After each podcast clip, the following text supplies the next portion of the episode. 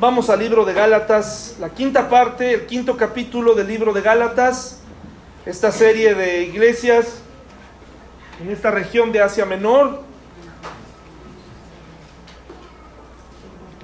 que estaban siendo atacados por el legalismo, hermanos, por ideas, eh, el retroceso de, de vivir una religión. ¿Cuántos de nosotros vivimos una religión, hermanos? A ver, levante su mano, ¿quién tiene una religión? Bueno, eso es, eso es buena señal porque quiere decir que hemos entendido que el cristianismo no es una religión, que, que nos hayan metido ahí y que seamos parte de una cifra enorme, cada vez más descendente, porque ya en el mundo está creciendo más el Islam, está creciendo más que... Y la razón es práctica, eh, allá en aquella región tienen muchos hijos, por lo tanto, pues obviamente se reproduce más en, esa región, pero también en el mundo hay más aceptación, etcétera, a pesar de todo, eh, el Islam ha crecido. Y el cristianismo, pues en el cristianismo nos meten a todos, eh, católicos, eh, etcétera, todo mundo, ¿no? Pero no es así, este no es el catolicismo. No somos, uno, no somos hermanos separados, no somos una ramificación del catolicismo, somos creyentes en Cristo, el Cristo que ya no está en la cruz, sino el, aquel que está vivo, en Él creemos. Eh, entonces, nos reunimos cada domingo porque necesitábamos un Salvador y entonces eh, es bueno saber que los que estamos aquí no vivimos una religión, ¿verdad? Eso es, el principal, eh, uno de los principales, una de esas preguntas que tú le haces a la gente y cuando te responden de esta manera dices, ah, bueno, ha comprendido, ha comprendido que esta no es una religión más. O sea, nadie de nosotros se cambió de religión, ¿verdad? Sencillamente eso quedó atrás, esa vida quedó atrás. Bueno, pues estos hermanos de Gálatas, de esta región, estaban siendo atacados, estaban siendo muy atacados por maestros que dijeron, oye, como que, como que vivir en Cristo es muy sencillo, ellos pensaban, ¿no? Porque te veo muy libre, te veo muy feliz. Y yo creo que te estás olvidando de judaizar, yo, te estás olvidando de esas costumbres antiguas que teníamos de ir al templo, sacrificios, la circuncisión, todo esto. Yo creo que debes de regresar y volver a lo mismo de siempre. Tienes que volver a lo mismo y tienes que prácticamente volver a, a eso de, de, la religión judaica, ¿verdad? Entonces Pablo ya en los primeros cuatro capítulos hace una, una explicación, un ataque directo a esto y dice, no es necesario vivir en esta religión, eh, el cristiano actual también vive esta, esta batalla, los pastores eh, en muchos lugares tienen esta, esta tentación de poner muchas reglas en su iglesia, muchas normas, y yo creo en las reglas, yo creo en el orden, yo creo que, creo que así debe funcionar una iglesia, pero hay, hay, hay una cosa son las reglas y otra cosa son las cargas que uno puede poner sobre la gente, cargas muy pesadas que ni la persona eh, ni el mismo pastor está dispuesto a cargar, ¿no? Entonces, vamos a leer, por favor, Gálatas capítulo 5, se los voy a leer, vamos a poner mucha atención, como en otras ocasiones veremos que hay cosas que probablemente no entendemos por la manera en cómo está escrita esta versión, pero para eso yo les invito a buscar una Biblia, nueva traducción viviente, una Biblia, eh, nueva versión internacional, y que tenga usted las herramientas necesarias para que no haya pretexto y que su cerebro le haga una mala jugada y que diga, no le entendí aquí, ¿qué quiere decir? Busque un texto de la Biblia que pueda ayudar. No tenga miedo, el Espíritu Santo le va a guiar y le va a dar discernimiento. Si usted encuentra una Biblia que esté alterada, usted no se preocupe por eso, porque a veces estamos, los pastores no debemos dedicarnos a decir cuál es la, la Biblia correcta, porque entonces le estamos quitando poder al Espíritu Santo para poder actuar. Si estás viendo que llevas años con la Reina Valera y no le has entendido a un pasaje, me parece que esa no es la voluntad de Dios. Yo creo que la voluntad de Dios es de que lo, es que entiendas cada porción de la Biblia, ¿verdad? Y que puedas, eh, porque pues está escrita en tu idioma. ¿Qué mejor que buscar una Biblia y pedirle dirección al Espíritu Santo del cual vamos a conocer y aprender más el día de hoy? Dice así, hermanos, dice así, estad pues firmes en la libertad con que Cristo nos hizo libres y no estéis otra vez sujetos al yugo de esclavitud. O sea, quiere decir que un cristiano puede regresar a atarse nuevamente a viejas costumbres, ¿no? Lo que hacía en el catolicismo, lo que hacía en su vida pasada, lo quiere hacer aquí también. Eh, lo que platicaba con el párroco de tal colonia, lo quiere hablar también aquí. Aquí también se quiere confesar, ¿verdad? Aquí también quiere eh, hacer, dar su limosna. Aquí también quiere dar su limosna, ¿no? Eh, eso, es, eso es un fenómeno interesante. Así pasa con muchos, muchas personas. Con el tiempo dicen, soy cristiano, pero quiero ejercer como católico, ¿no? Quiero seguir así, religiosamente el domingo, etcétera, ¿no? He aquí, yo Pablo, os digo que si os circuncidáis, de nada os aprovechará Cristo. Fíjese qué serio. Todos sabemos qué es la circuncisión, no vale la pena volver a hablar de esto, de todas maneras lo voy a tocar en un momento más. Y otra vez testifico a todo hombre que se circuncida, que está obligado a guardar toda la ley, no solamente la que le convenía o la que pareciera más dolorosa, sino toda la ley de Cristo os desligasteis los que por la ley os justificáis, porque estaban siguiendo normas, una receta para vivir, de la gracia, ¿qué dice? Habéis caído, pues nosotros por el Espíritu aguardamos por fe la esperanza de la justicia, porque en Cristo Jesús ni la circuncisión vale algo, ni la incircuncisión, sino la fe que obra por el amor. Vosotros corríais bien. Se, imaginan a Pablo escribiendo, haciendo una pausa cuando escribe, como un pequeño suspiro, como cuando estás diciéndole a alguien, explicándole una doctrina, explicándole algo de la vida diaria, un consejo a tus hijos, cuando le estás diciendo algo que quieres que le quede claro y de pronto te detienes y le dices, pero ¿qué pasó? ¿No? ¿Pero qué pasó? Eh, hubo una situación en el trabajo esta semana. Una chica fue desafortunadamente atrapada con, con casi un kilo de marihuana, hermanos, ¿no? Imagínense nada más. Entonces, cuando yo le explicaba el proceso, pues que la íbamos a dar de baja, etcétera, etcétera, eh, le estaba yo diciendo todo eso y entonces hice una pausa y le dije, pero ¿en serio tú fumas esto? Yo, yo creo que tú no. O sea, yo la vi tan, tan blanca paloma que yo dije, si ustedes la hubieran visto, no podría uno creer que ella pudiera tener casi un kilo de marihuana, ¿no? Entonces dice uno, oye, este, ¿por qué? Yo creo que tú no. Yo, yo pienso que tú no. ¿Qué pasó? Y ya me dijo una serie de cosas. Pues lo que dice aquí, eh, Pablo está diciendo esto, ¿no? Vosotros corríais bien. Y luego dice, ¿quién os estorbó para no obedecer a la verdad? ¿Quién se puso enfrente y les dijo, este camino de Jesús está incompleto porque no te has circuncidado, porque no tienes una religión? ¿Quién los estorbó? Y luego dice, esta persuasión de estas personas, de estos maestros, no procede de aquel que os llama, es decir, no procede de Jesús y no procede de Dios.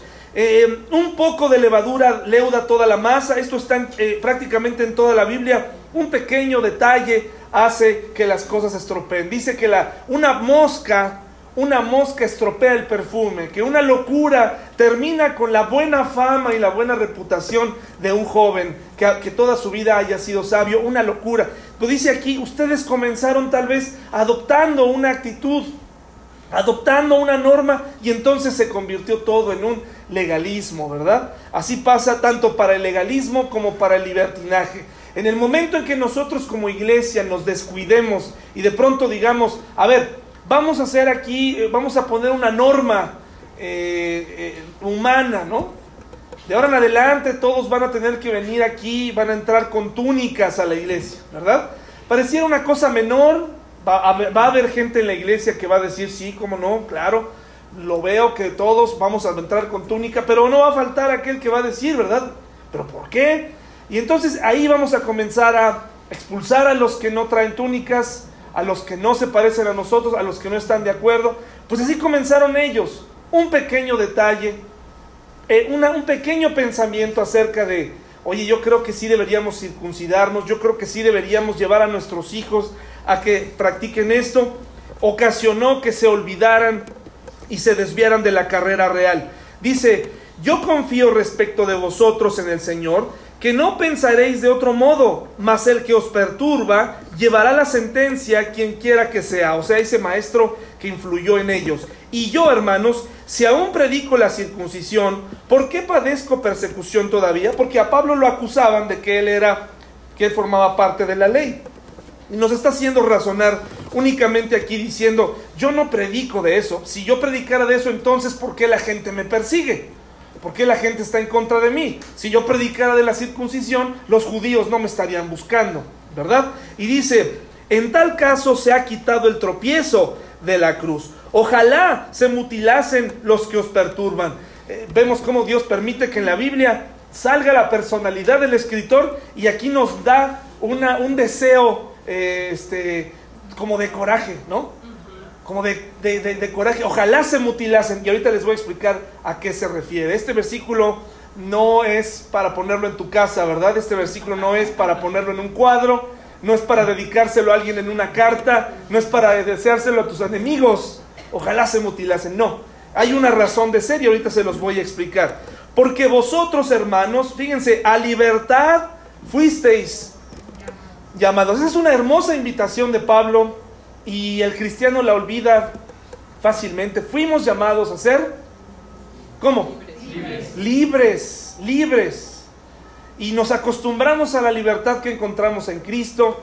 Ya es muy normal tenerla, así que eh, hemos, hemos dejado de valorar. Pero aquí Pablo le está diciendo a la gente, ustedes fueron llamados a ser libres. ¿Cómo identificamos una secta, hermanos? ¿Cómo, ¿Cómo logramos identificar una secta o una iglesia muy legalista? Bueno, pues cuando la gente eh, se encuentra esclavizada. Por ejemplo, en la cienciología, eh, la cienciología tiene entre, entre una de sus eh, principales requisitos a lo largo de su vida, pertenecen a ella, por ejemplo, Tom Cruise, pertenece John Travolta. Y ellos reclutan a, gente famosa y, Tom Cruise, eh, quien es un actor tan carismático, ¿no? Pues ha logrado, ¿no? No solamente conquistar el corazón de todas ustedes, mujeres, sino que también ha logrado miles de adeptos porque como lo ven tan bien, dicen, oye, pues esto, la cienciología debe tener algo bueno. Una de las características que tiene la cienciología es que si uno de tus familiares no quiere venir contigo o, no cumple las reglas de la cienciología, tú le tienes que decir a esa persona, tienes que cortar relación con ella. Totalmente, no puedes volver a buscarla en su vida, no puedes... Y, y entonces uno se pregunta, ¿habrá de verdad familias que sean capaces de cortar relación con sus hijos o sus hijas, sus padres, porque no acatan las normas de una iglesia o de un sistema? Sí es posible. ¿Y qué creen? Hay iglesias que parecen iglesias cristianas de la cienciología. Porque verdaderamente le dicen a la gente, si tu familiar es católico, no te acerques. Si tú tienes un familiar homosexual, ni por error. ¿En serio, hermanos, Jesús nos enseñó ese mensaje? ¿Nos dio ese mensaje? Yo creo que vale la pena el, continuar yendo, compartiendo, eh, conviviendo para que nuestros familiares se acerquen a Cristo. Por supuesto que hay ocasiones donde la Biblia nos exhorta que si esa persona no quiere nada con Cristo y de plano te corre de su casa, bueno, pues ya tomarás tu decisión. Pero tenemos que tener mucho cuidado, una iglesia esclavizada eh, es con, esclavos y no como tenemos gente que es súbdita y no seguidores libres de Cristo. Eso es lo que estaba pasando aquí. Fuimos llamados a libertad, libertad de decidir, libertad para tener una relación con Cristo. Y tú puedes tener una relación con Cristo tan cercana o tan lejana como quieras. Como quieras. Así la puedes tener.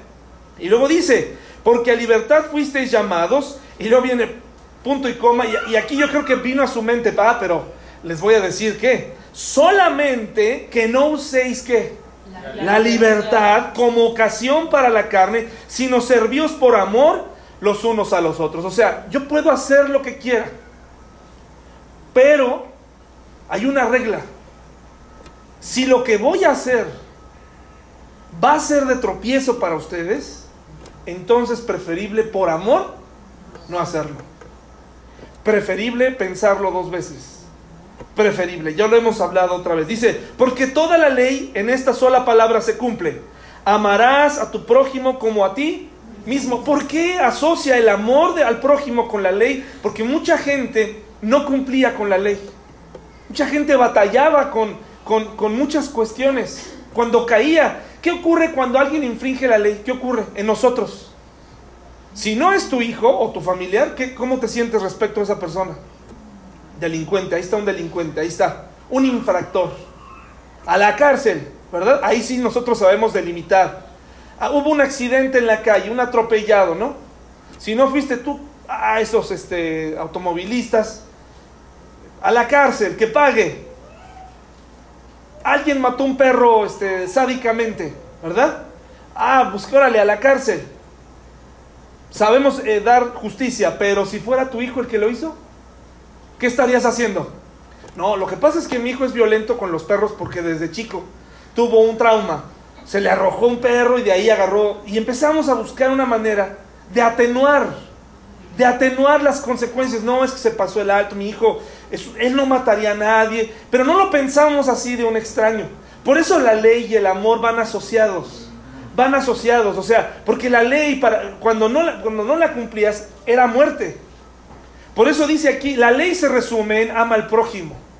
Ama al prójimo, ten misericordia de él, porque Cristo, gracias a que Cristo vino y murió en la cruz, hizo que esa ley nosotros no tuviéramos que pagar las consecuencias de infringirla. ¿Sí, mis hermanos? Entonces, luego dice aquí, pero si os mordéis y os coméis unos a otros, mirad que también no os consumáis unos a otros. Y aquí ahorita les voy a explicar qué más. Digo pues, andad en el Espíritu. ¿Cuántos han escuchado esta frase? Yo creo que es de esa parte de enunciados eh, cristianos, ¿no? Andad en el Espíritu. ¿Qué cosa es andar en el Espíritu, hermanos? Cuando flotas. Sí, es una vida dirigida por Dios. Pero en realidad, hermanos, verdaderamente muchos de nosotros la decimos tanto que no hemos llegado a valorar qué significará andar en el Espíritu. Andar en el Espíritu, ¿qué será esto? Andar en el Espíritu, flotar, meditar, eh, susurrar, hablar con voz quedita, eso es andar en el espíritu. No enojarse nunca, hermanos, no enojarse. Eh, uno de los problemas que yo tengo, hermanos, es que cuando yo, pues, me jacto de no enojarme muy seguido. Si usted gusta, una vez por semana. De veras, cálele, pruébele. No, no, no, en serio, o sea, yo puedo durar, no, no me enojo. Resulta que lo malo de no enojarse continuamente es que cuando me enojo resulta que está mal. Está mal. No, no, es que se enojó. ¿Qué actitud? No es cristiano, no, no. No anda en el espíritu. Se enojó. Y una vez, esta semana, a alguien le di mi firma para que le analizara una grafóloga no es una cosa oculta, ¿eh? Se la dije, a ver, ándale, a ver, ¿qué, dice aquí? Sí me dijo varias cosas, ¿eh? Muy interesantes. Me dijo ahí, entre una de las cosas que me dijo es que tú te contienes. Me dice, tú te contienes. Y contenerse te va a traer problemas. Y entonces, pues al primero que agarré, pues que me descontengo, ¿no? Para no enfermarme.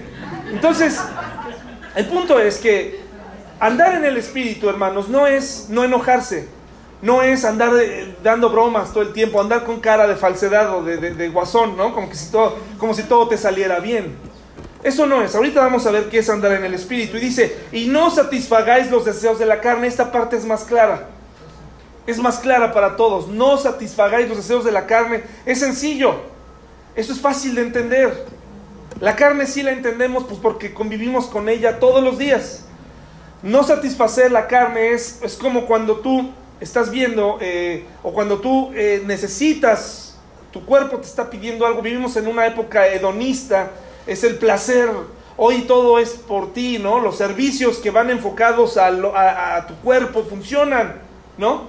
Que ya cuando, por ejemplo, es, es interesante, cuida tu cuerpo y date un masaje, te hace caro, ¿no? Quieres que te den un masaje, un huesero, por este, 200 pesos, pero si te cobran 500 se te hace carísimo, ¿no? Pero hay, pero, hay un montón de mecanismos, hay un montón de normas, hay un montón de cosas que tú puedes hacer por tu cuerpo, por tu vida, y cuida tu cuerpo, pon un montón de productos, ¿verdad? Pues la carne, dice, no satisfagas para la carne, es decir, ya no fumes, trata de vencerlo, ¿no? Trata de, ya no, ya no vayas por cigarros, ayúdale a tu adicción mediante una desintoxicación. Eh, eres muy, estás muy hambriento, pero tienes problemas. Ya no satisfagas los deseos de la carne, ¿verdad? Tienes problemas de, con tu, eh, tu, tu mente, pensamientos lascivos. Bueno, evita entonces cualquier eh, película, serie que hoy en día ya es muy común. Eh, relaciones, en mi tiempo en las películas eran un poco, pues, más, más menos explícitas, ¿no? Recuerdo que cuando pasaba una imagen, eh, los papás hacían lo posible para que uno no lo viera y, en realidad duraba rápido, ¿no? Le dabas ahí un, un, forward rapidito, ahí el papá se ponía nervioso, no hallaba como, este, sí, le ponía ahí lento, cámara lenta y, y el papá no sabe ya qué hacer y empieza hasta, te empieza hasta a regañar, volteate, pues, fíjate, pues yo no renté, yo no renté la película, ¿no? Yo no la traje aquí. Pero ahí estás, nervioso, ¿no? Y está ahí, no sabe qué hacer y finalmente, pero era rap, ahora ya es una tras otra, ¿no?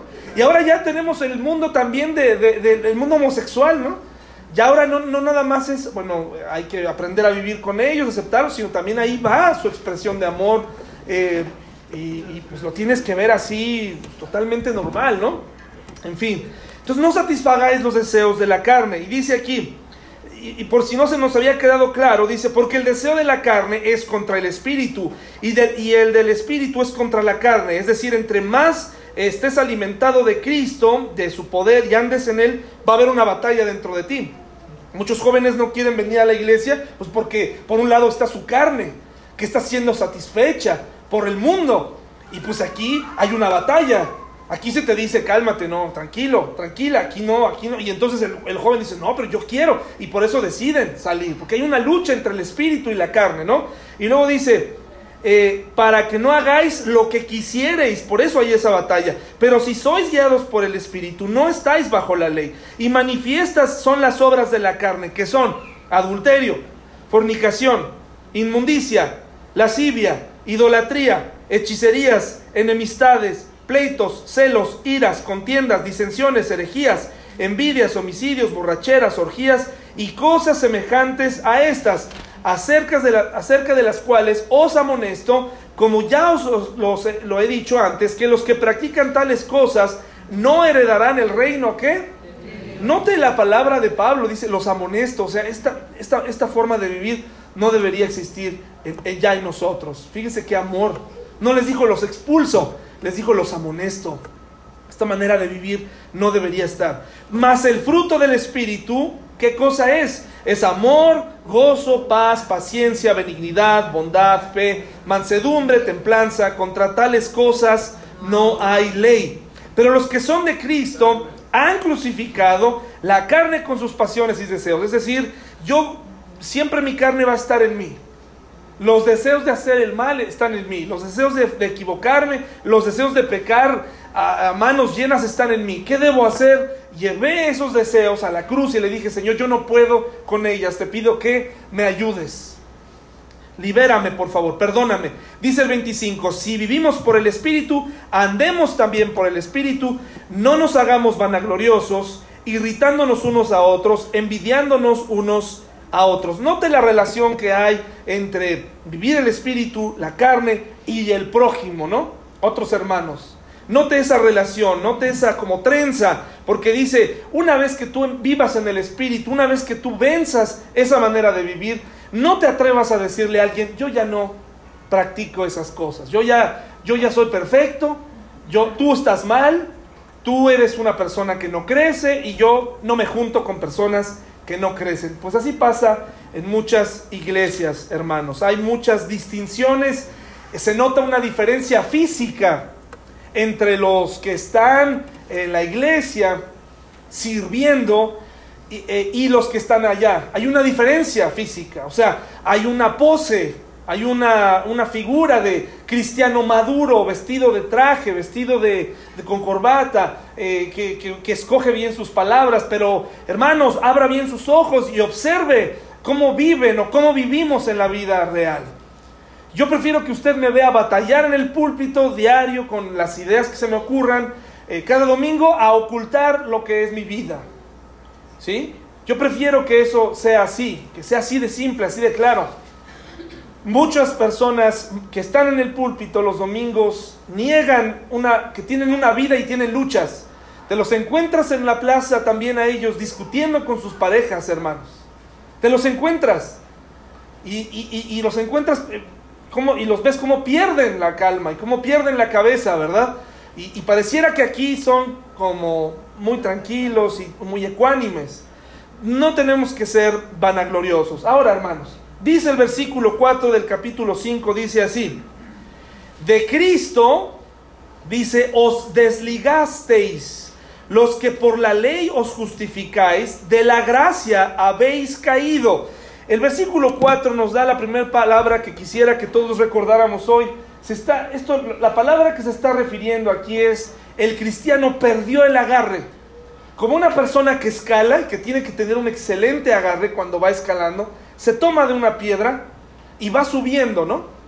Bueno, dice aquí, caíste de la gracia, es decir, perdiste el agarre y por eso te caíste de ahí.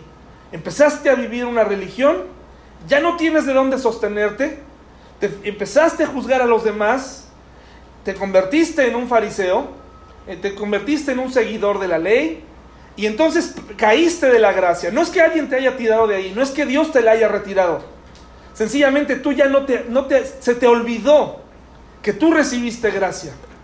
Se nos olvida fácilmente que nosotros hemos recibido mucha gracia a manos llenas. Entonces aquí lo que nos está diciendo es, se perdió el agarre y te caíste de la gracia.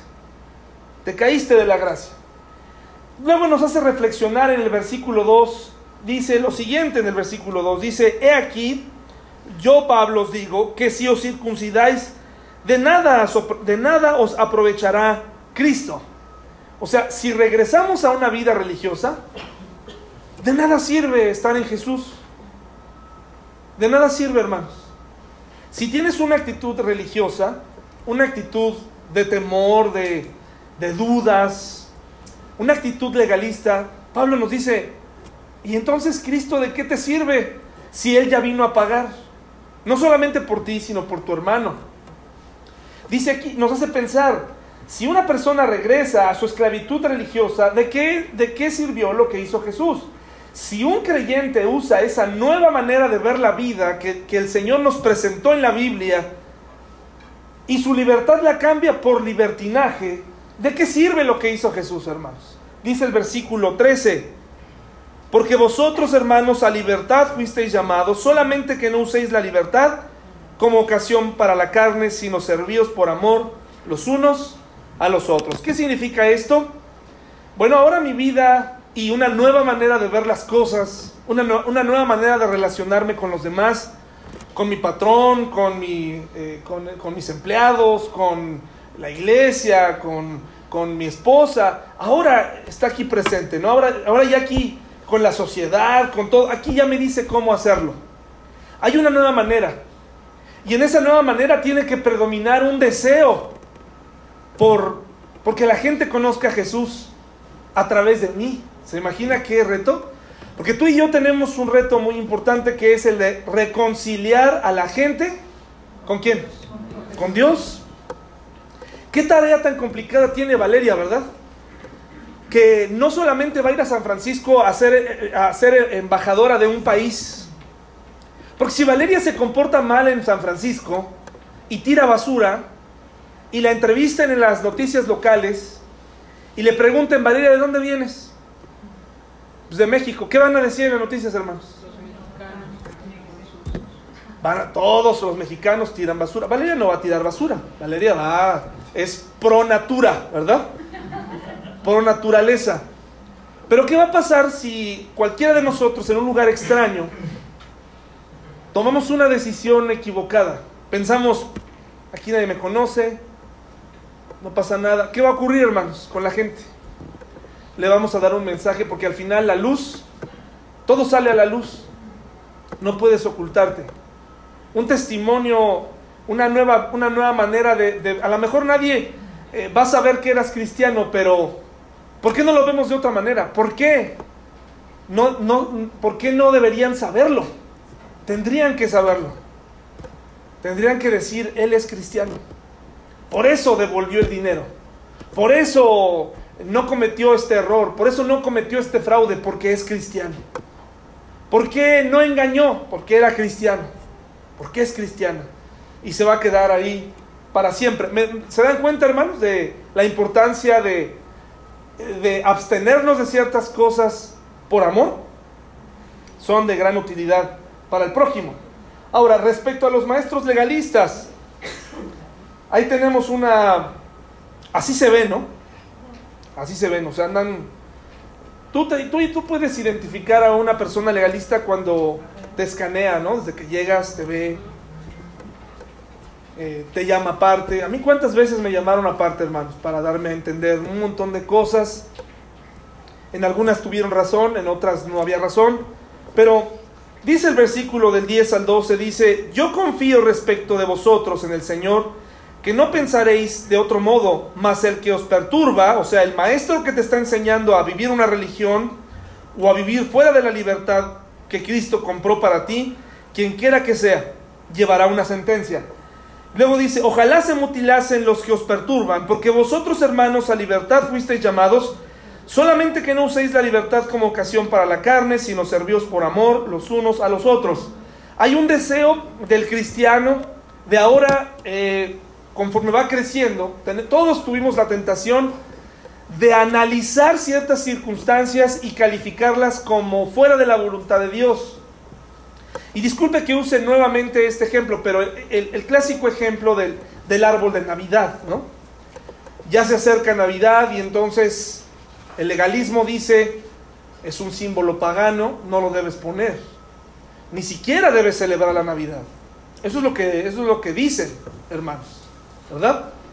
Eh, pero lo, curioso es que sí celebran sus cumpleaños, por ejemplo. ¿Verdad?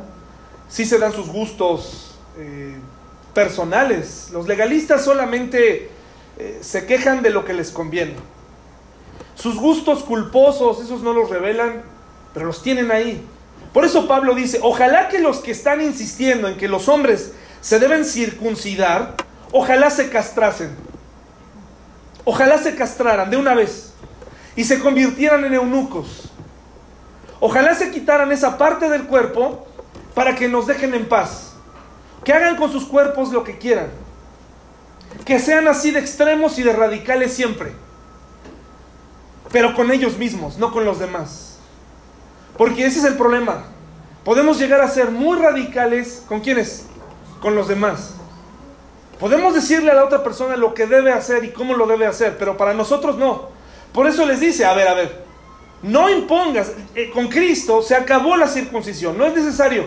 Pero ellos insistían, no, si ellos tienen que ser circuncidados. Dice Pablo, entonces que se quiten toda esa parte del cuerpo, que se castren pero que lo hagan con ellos mismos.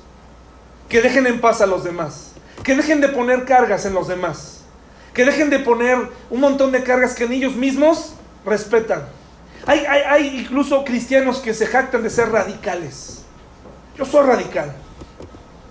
Yo soy duro. Porque ellos piensan que el cristianismo verdadero es ser duro con todo. Pero no es así. Porque Jesucristo, hermanos, no fue radical, no fue radical siempre. De hecho, en muchas ocasiones estuvo inmerso en pláticas, en momentos que pudieron haber desatado cierta polémica. Usted recordará que Jesús habló a solas con una mujer a cierta hora de la tarde y no le importó, ¿verdad? Usted no es Jesús, ¿eh? No vaya a cometer el error de este, exponerse de esa manera, pero mucha gente navega con esta bandera de radical. No, a mí, conmigo no se juega, yo, las cosas son así, pero no es cierto. Jesús comió con prostitutas, hermanos. Prostitutas, hermanos. Se dedicaban a, eso mismo. O sea, y, comía con ellos y, trataba, ¿verdad? De, y, hubo, hubo seguramente muchas que salieron de esa manera de vivir. Lo que quiero darles a entender es, no puedes ser radical en la vida de otras personas. No puedes. Como Pablo, yo te invitaría a ser radical contigo mismo. Si te molestan las películas, vende tu televisión. Si no te gusta la música de otros, yo te invitaría a que tampoco escuches la que sí te gusta. Sé radical totalmente. Porque nadie te garantiza que la música que escuchas verdaderamente es la aprobada por Dios. ¿Me estoy explicando, hermanos? Es muy complicado ser radical en la vida de los demás. Por eso Pablo se desespera y dice, ojalá se castraran. Ya, para que ellos se jacten de decir, ya, yo ya me corté todo en el nombre de Dios. Cosa que Dios no le pidió, pero Él está feliz. No te metas con los demás, ¿verdad? Ese es el problema con los legalistas. No ven su propio problema. No ven su propia circunstancia. Ven el problema de los demás. Identifican el problema de los demás. Algunos han vivido, dice este texto eh, de este caballero, algunos han vivido en el ámbito de la libertad tanto tiempo que se han olvidado de lo que es ser esclavo en el estado perdido que Pablo describe en Romanos 6.2 cuando dice, porque los que hemos muerto al pecado, ¿cómo viviremos aún en él? Si es así, las palabras siguientes serían útiles. Dice el autor, es mi profunda convicción que toda persona debería estar en la cárcel por lo menos una vez en su vida, aunque sea de visita, ¿no? Y que ese encarcelamiento debe ser por sospechas antes que por prueba. Debe durar por lo menos cuatro meses. Debe parecer sin esperanza y preferiblemente el prisionero debería estar enfermo la mitad del tiempo. Solo en tal encarcelamiento aprende él lo que vale la libertad real. Porque así como acabo de decir que no podemos ser radicales en la vida de los demás, tampoco podemos ser libertinos. Y tampoco podemos decir, ah, pues todo está bien y los padres dejen a sus hijos hacer y deshacer, porque estamos viviendo en tiempos libres y los, ahora ya todo mundo ahí vas a llegar con tu cajita de preservativos, ahí ándale, con tal de que no me hagas abuela, ten, aquí están, mira, 100, para que disfrutes. No, no, no, al contrario, deberíamos decirle al hijo, a ver, no, cálmate, tranquilito, eh, un verdadero caballero es el que se abstiene, aguanta, ¿no? ¿Por qué? Pues porque cada vez que tienes una relación con una persona, una parte de ti se queda en ella y ella en ti y se, y se, va complicando. Y sabes qué? Lo triste es que tú pasaste en la memoria de esa chica, aunque eso no es fácil de ver para un hombre, pero lo es. Una persona que es promiscua eh, forma parte de la colección sexual de la otra persona. Y entonces la otra persona, tú, tú te sientes un cemental, pero para la otra eres una burla. De veras y compara con el otro y dice, qué triste se oye, ¿no? Pero no, pues es que él era así, este tiene otras características, y se vuelve un mundo horrible, hedonista, en donde formas parte de, no eres el gran amante que te creía ser, pues, ¿no? No eres así. La vida de esclavitud, ¿cómo es la vida de esclavitud y de, y de libertinaje a la que hemos sido, de la que hemos sido sacados? En este mundo de, hedonismo se nos invita a tener una vida para cultivar el espíritu, para tener paz interior. Y, y, antes de tocar ese tema, aquí se nos da una lista donde dice, y manifiestas son las obras de la carne, que son adulterio, fornicación, inmundicia, lascivia, idolatría, hechicerías, enemistades, pleitos, celos, iras, contiendas, disensiones, herejías, envidias, homicidios, borracheras, orgías y cosas semejantes a estas. Ojalá para muchos que estas listas no, existieran en la Biblia, ¿verdad? Porque entonces podríamos situarlas en las áreas grises, pero están aquí. Y si nosotros creemos que la palabra de Dios es, es eso, tengo que tener cuidado de que y saber que cuando la Biblia habla de fornicación, viene de la palabra pornella, de donde viene, donde se deriva la palabra pornografía, y de la cual se derivan todo tipo de, eh, problemas sexuales o de conductas sexuales inapropiadas que sin duda, por alguna razón, aunque el mundo las quiera normalizar, todos en el fondo sabemos que están mal.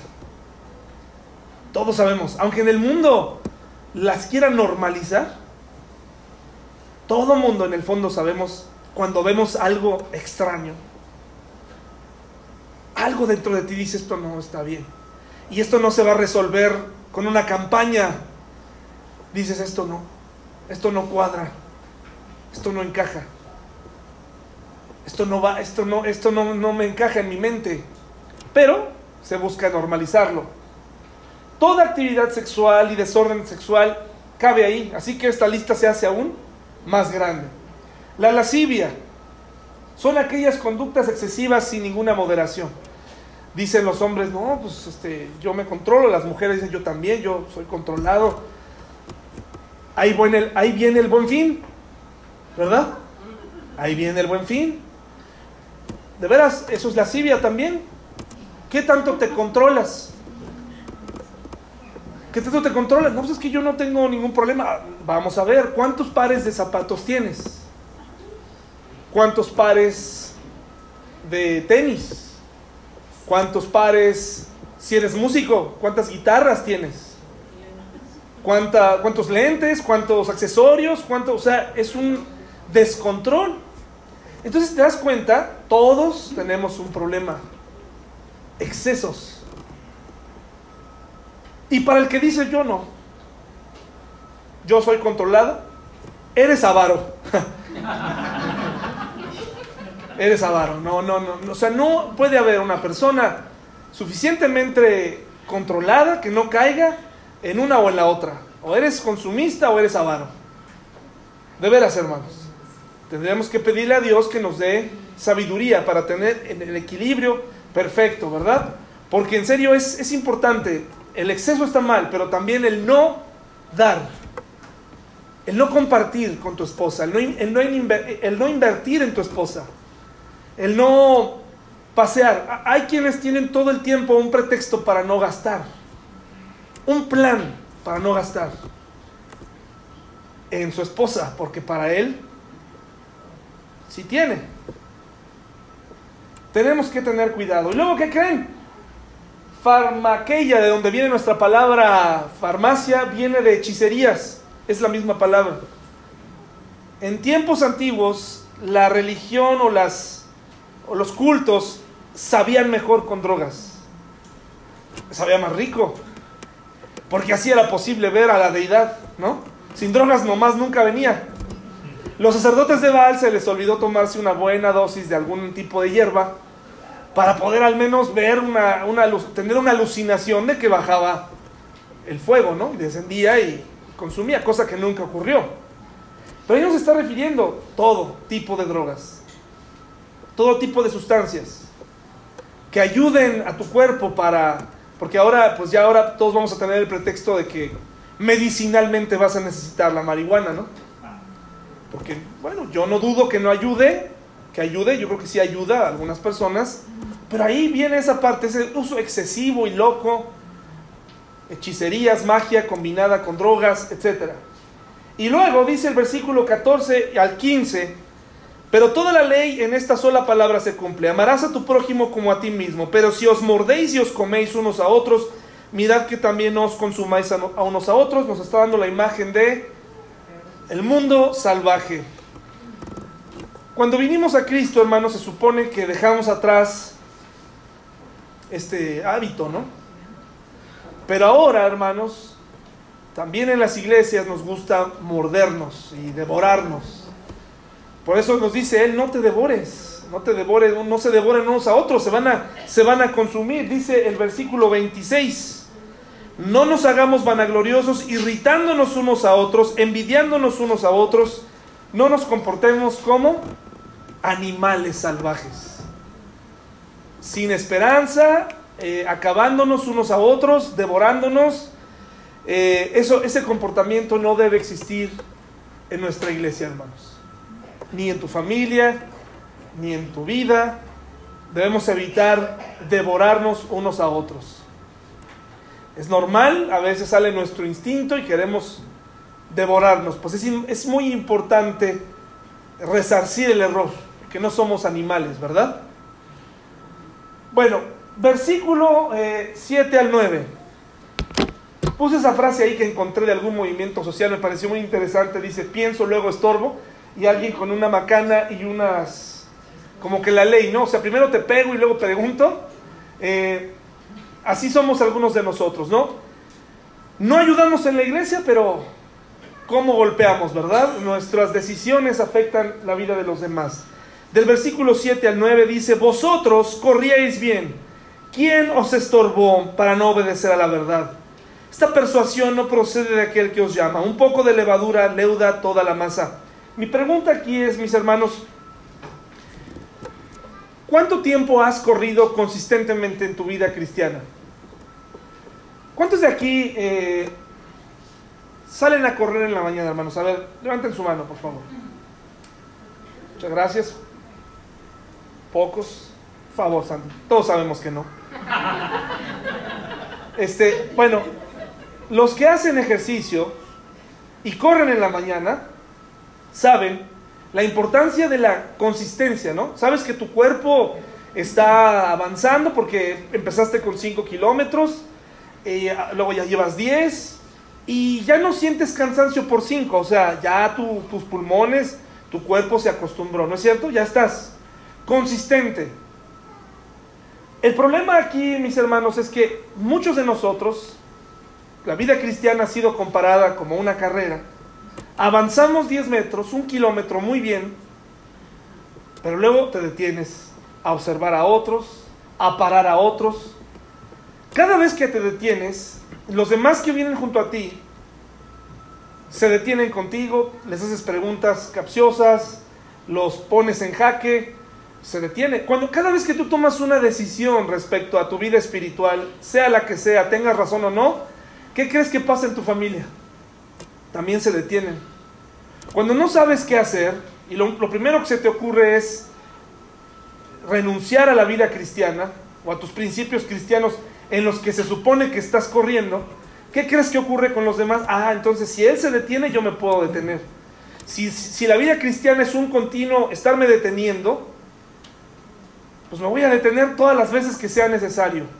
Y la vida cristiana, hermanos, no es estarse ah, eh, echando springs, correr muchísimo. Yo conozco gente que cada, ya viene enero, hermanos, y van a agarrar su Biblia, miren, pero así, rapidito, miren, las hojas se mueven todas. Para febrero es que Dios no me está escuchando, mis oraciones, este, Dios no, Dios no sé por qué me está permitiendo esto en mi vida. O sea, todos empezamos muy bien, pero no somos consistentes, no, no mantenemos un ritmo. ¿Qué, cosa nos estorba? ¿Qué cosa es lo que siempre, cada año con año, tiene que suceder para detenernos, hermanos? Año con año es lo mismo, año con año nos detenemos, año con año es volver a empezar en tu vida cristiana. Yo conozco gente que dice, ay, me encuentro gente en la calle, oye, ¿a qué iglesia vas? No, ahorita no me estoy congregando. Oye, ¿desde cuándo? Pues es que desde, y me dan el incidente preciso en el que los detuvo alguien, ¿no? Y ahí se quedaron y llevan cinco años pensando que la vida cristiana o el tiempo se puede recuperar. No, hermanos. Cada vez que tú renuncias, das un mensaje muy equivocado a tus hijos, a tus familiares, a tu esposa, a tu esposo. Cada vez que te detienes, cada vez que le das el privilegio a alguien de detenerte en tu vida cristiana, te digo, tenga razón o no, siempre, o sea, nunca, estos que, estos que mutilan, que no se mutilan, pero que quieren mutilar a otros, los vamos a encontrar siempre. Es más, yo puedo ser uno de ellos, yo puedo estarte estorbando, pero yo te invito a no detenerte, te invito a persistir, a continuar, no me uses como pretexto para detenerte. Sigue tu vida cristiana, porque ahí está la clave para una vida plena. Si yo te estorbo, tú no te detengas, sigue adelante. Si alguien de la iglesia te estorba, sigue adelante.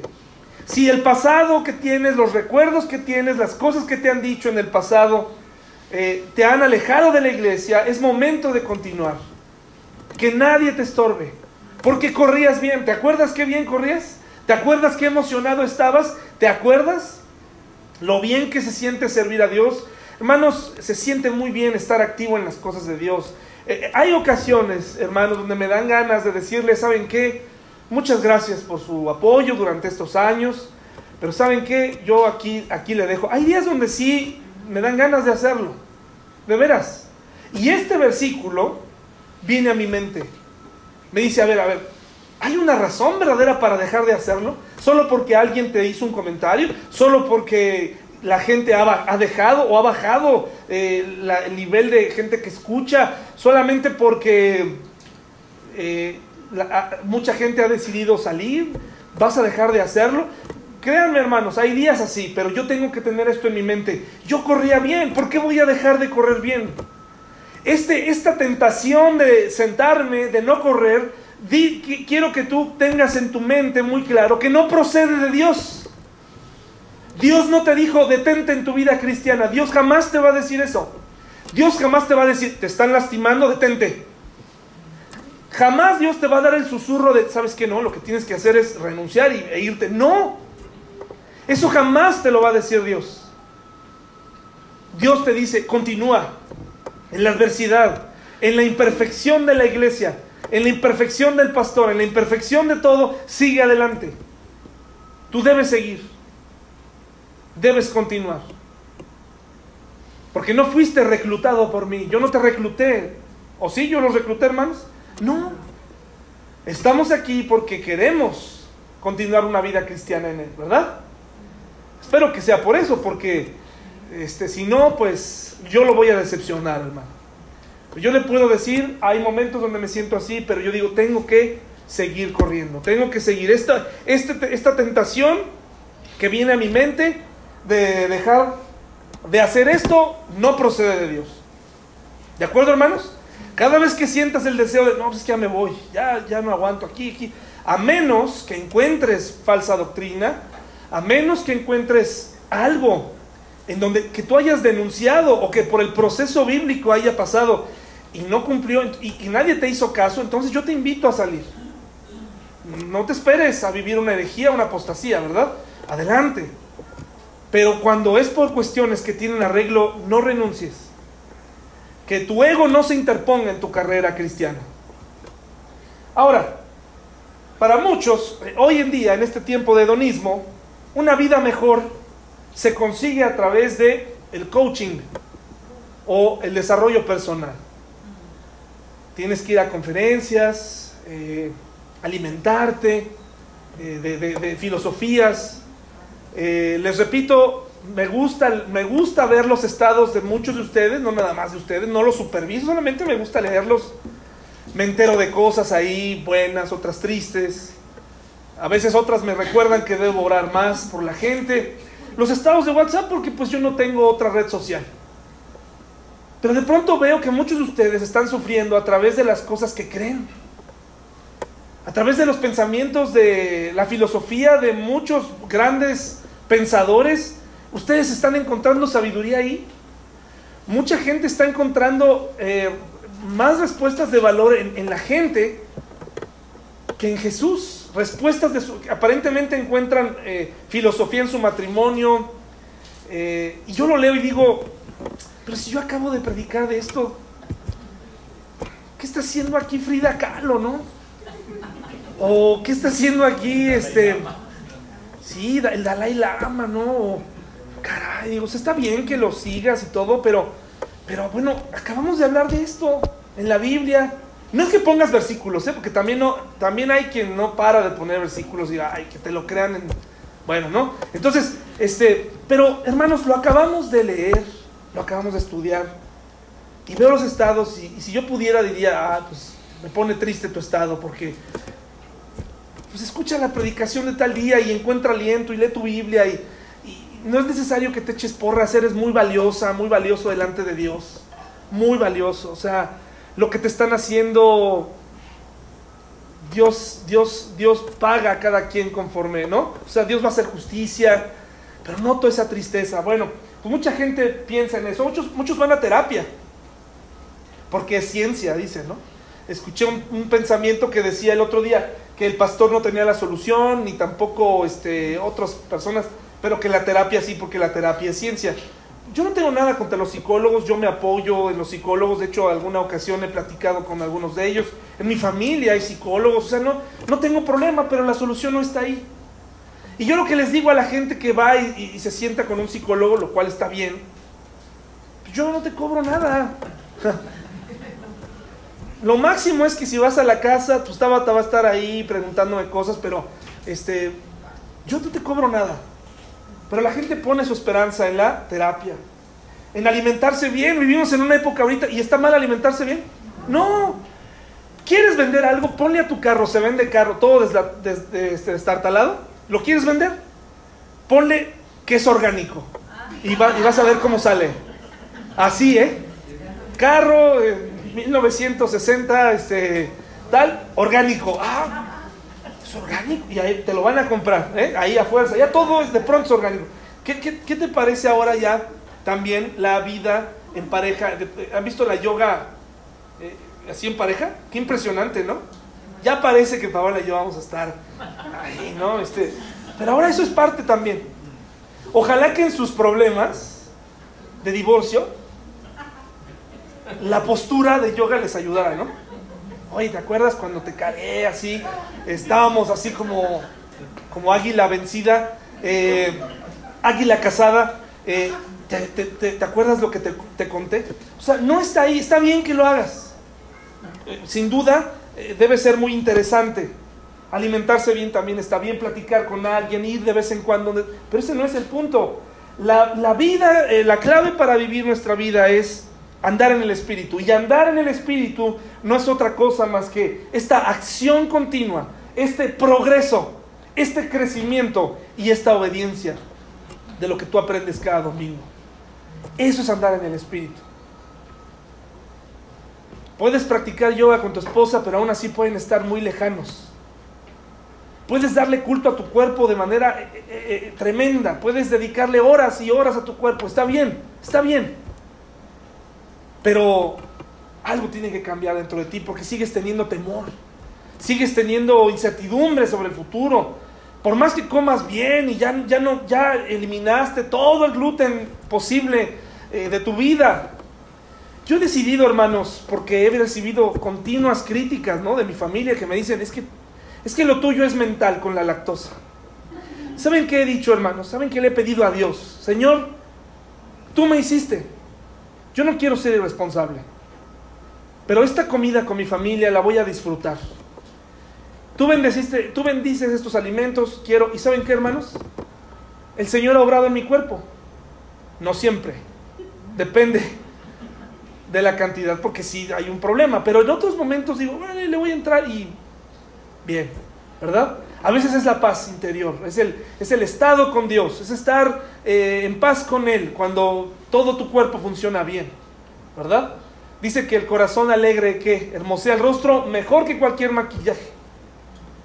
Cuando estás bien con el Señor, estás tranquilo. Es una acción continua, progresar, crecer, obedecer. Y nos da una serie aquí de, de, de fruto del Espíritu el fruto del Espíritu, dice aquí en el versículo 22, es amor, gozo, paz, paciencia, benignidad, bondad, fe, mansedumbre, templanza. Contra tales cosas no hay ley. De estas hablaremos la siguiente semana. ¿Cómo puedo yo ser amoroso con mi esposa? Estar gozoso. Tener paz, paciencia, benignidad, bondad. Parece una cosa imposible de realizar. ¿Cómo? La siguiente vez, el próximo mes, vamos a hablar de esto. Pero les voy a, voy a terminar leyendo esto. Recuerdo haber repetido hace años, cuando estaba en la escuela, en un plato de trigo, tres tristes tigres comían trigo. ¿Cuánto trigo comen los tres tristes tigres? ¿Cambia eso en algo su vida? Se llama un trabalenguas y está diseñado para mostrar el uso de las mismas palabras vez tras vez, tras vez. Suena como 2 Corintios 1 del 3 al 4. Bendito sea el Dios y Padre de nuestro Señor Jesucristo Padre de misericordias y Dios de toda consolación, el cual nos consuela en todas nuestras tribulaciones, para que podamos también nosotros consolar a los que están en cualquier tribulación por medio de la consolación con que nosotros somos consolados por Dios. El mismo pensamiento vez tras vez. Consuelo, consolación, consuelo, consolar. Permítanme, hermanos. Digo que nos devoramos, no, hombre. Escuchen, ay, este tipo. El mismo pensamiento, vez tras vez, consuelo, consolación, consuelo, consolar, es traer a alguien al lado de uno. Traer a alguien al lado de uno. Paracletos. Difícil de recordar paracletos. Interesante palabra griega. Para al lado de y caleo llamar. Esto describe al Espíritu Santo. Paracletos. Siempre tiene presente la idea de ayudar. La primera cosa que quiero con la que te vayas hoy es Tú puedes ser amoroso, gozoso, tener paciencia, etc. Puedes hacerlo, puedes lograrlo, porque siempre hay alguien que es el Espíritu Santo dispuesto a ayudarte. O sea, no lo tienes que hacer por ti mismo, porque además no podrías. Por eso no te sale. Oye, mi esposa me pide a gritos que sea más cariñoso y pues por más que puedo. Bueno, es momento de dejar que te ayude el Espíritu Santo. Cuando mi carro no funciona, llamo a un hombre que trae un camión muy grande para remolcar mi carro al lugar donde puedan repararlo. Eso se debe a que cuando yo levanto el capo, todo lo que puedo hacer es orar. Eso es igual conmigo. O sea, abro el, cofre, ¿no? Abro el cofre y cuando veo todo eso, lo único que puedo hacer pues, es orar porque no tengo idea. Llamo a alguien para que me ayude. Esa es la palabra que se usa en Juan 16:7. Cuando Jesús dice, pero les digo la verdad les conviene que me vaya porque si no lo hago, el consolador, Paracletos, no vendrá a ustedes. En cambio, si me voy, se lo enviaré a ustedes. El Espíritu Santo es un Paracletos para los creyentes. El Espíritu Santo entonces es aquel que te puede ayudar. La búsqueda de una vida feliz, la búsqueda de un matrimonio exitoso, de un trabajo feliz, todo esto consiste en cuánta ayuda le vas a pedir al Paracletos, que vino, según las palabras de Jesús, para consolarte. El Espíritu Santo quiere ayudarte a andar en Él. No es un acto de magia. Quiere ayudarte. Y para ayudar, ¿cómo puedes ayudar a alguien que no se quiere dejar ayudar? ¿Se puede? ¿Se puede? ¿Alguna vez has estado con alguien que le dices, oye, ¿qué hago? Te pregunta. ¿Has estado así? ¿Qué hago? Y entonces él te dice, pues este, le dices, yo haría esto y esto y esto. Ay, no, pues creo que mejor voy a, voy a hacer otra cosa. Y, luego otra vez, ¿qué hago? Llega un momento donde yo ya te dije, a mí, a mí ya no me preguntes porque yo ya te dije lo que yo haría. Así que es muy importante pedirle a Dios, yo quiero, yo quiero. Ahora ayúdame, Paracletos, ayúdame. Ayúdame a vivir en el Espíritu, ayúdame a ser gozoso, ayúdame a tener amor, ayúdame a tener paz, ayúdame a tener paciencia, benignidad, bondad, fe. Ayúdame porque yo no puedo. Necesito una, manera de vivir que sobrepase mis malos hábitos, mi, mi, vieja forma de amar no funcionó, ya llegó hasta aquí, ya está llevando al fracaso a mi familia. Necesito a Paracletos que me ayude. Cuando descubrimos que cada uno de nosotros tenemos una relación libre con Dios, cuando notes que hay alguien con debilidades, con poco crecimiento, con poco progreso, recomiéndale al Paracletos. No le menes la cabeza y le digas, no, pues tú estás destinado al fracaso, sino dile, el Espíritu Santo está ahí para ayudar. Andar en el Espíritu es dejar que Él ayude. ¿De acuerdo, mis hermanos? Vamos a terminar con una oración.